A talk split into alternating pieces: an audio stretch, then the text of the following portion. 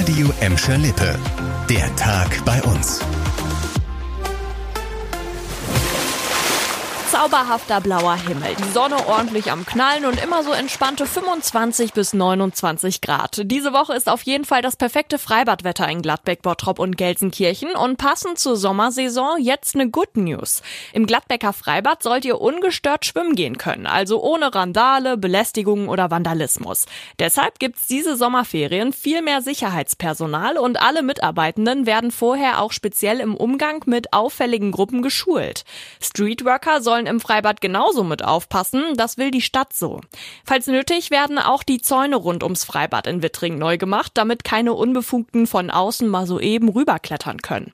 Das ist aber noch nicht alles. Neu ist auch, dass in diesem Jahr nur noch Kinder im Grundschulalter freien Eintritt in den Ferien haben werden. Sonst gab es den eigentlich auch immer für Jugendliche bis 16 Jahren.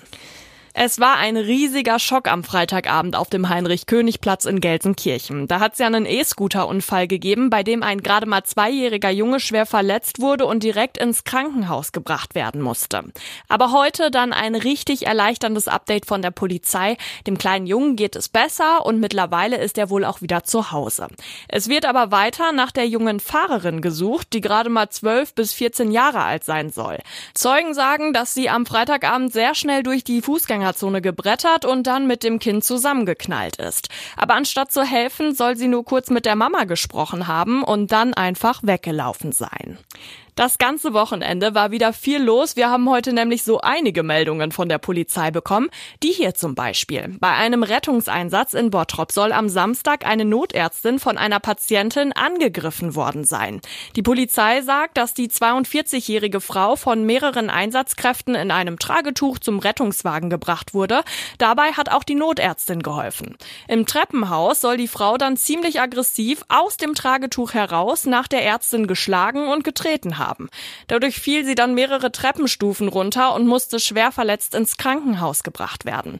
Auch die Patientin wurde mit Hilfe der Polizei ins Krankenhaus gebracht. Ein Angehöriger sagt, dass die 42-Jährige wohl Alkohol getrunken und Drogen genommen haben soll. Er ist ganz winzig, gerade mal so fünf Zentimeter groß, graublau bis schwarz und sein Körper, der ist so richtig haarig. Es ist Sommer, er ist zurück, der Eichenprozessionsspinner. Und obwohl der so mini ist, kann der ja richtig gefährlich für uns werden. Die Städte bei uns sind aber sehr gut auf ihn vorbereitet. In Gladbeck wurden in den letzten zwei Wochen vorsorglich schon über 1500 Bäume mit einem Biozid eingesprüht. In Gelsenkirchen gibt's jetzt eine neue Rubrik in der GE Meldet App. Über die könnt ihr einen möglichen Befall mit dem Eichenprozessionsspinner einfach melden. An den städtischen Bäumen werden die Raupen und Nester dann abgesaugt. Die Stadt Bottrop geht aber davon aus, dass der Befall in diesem Jahr nicht so schlimm wird, weil der Frühling recht nass war.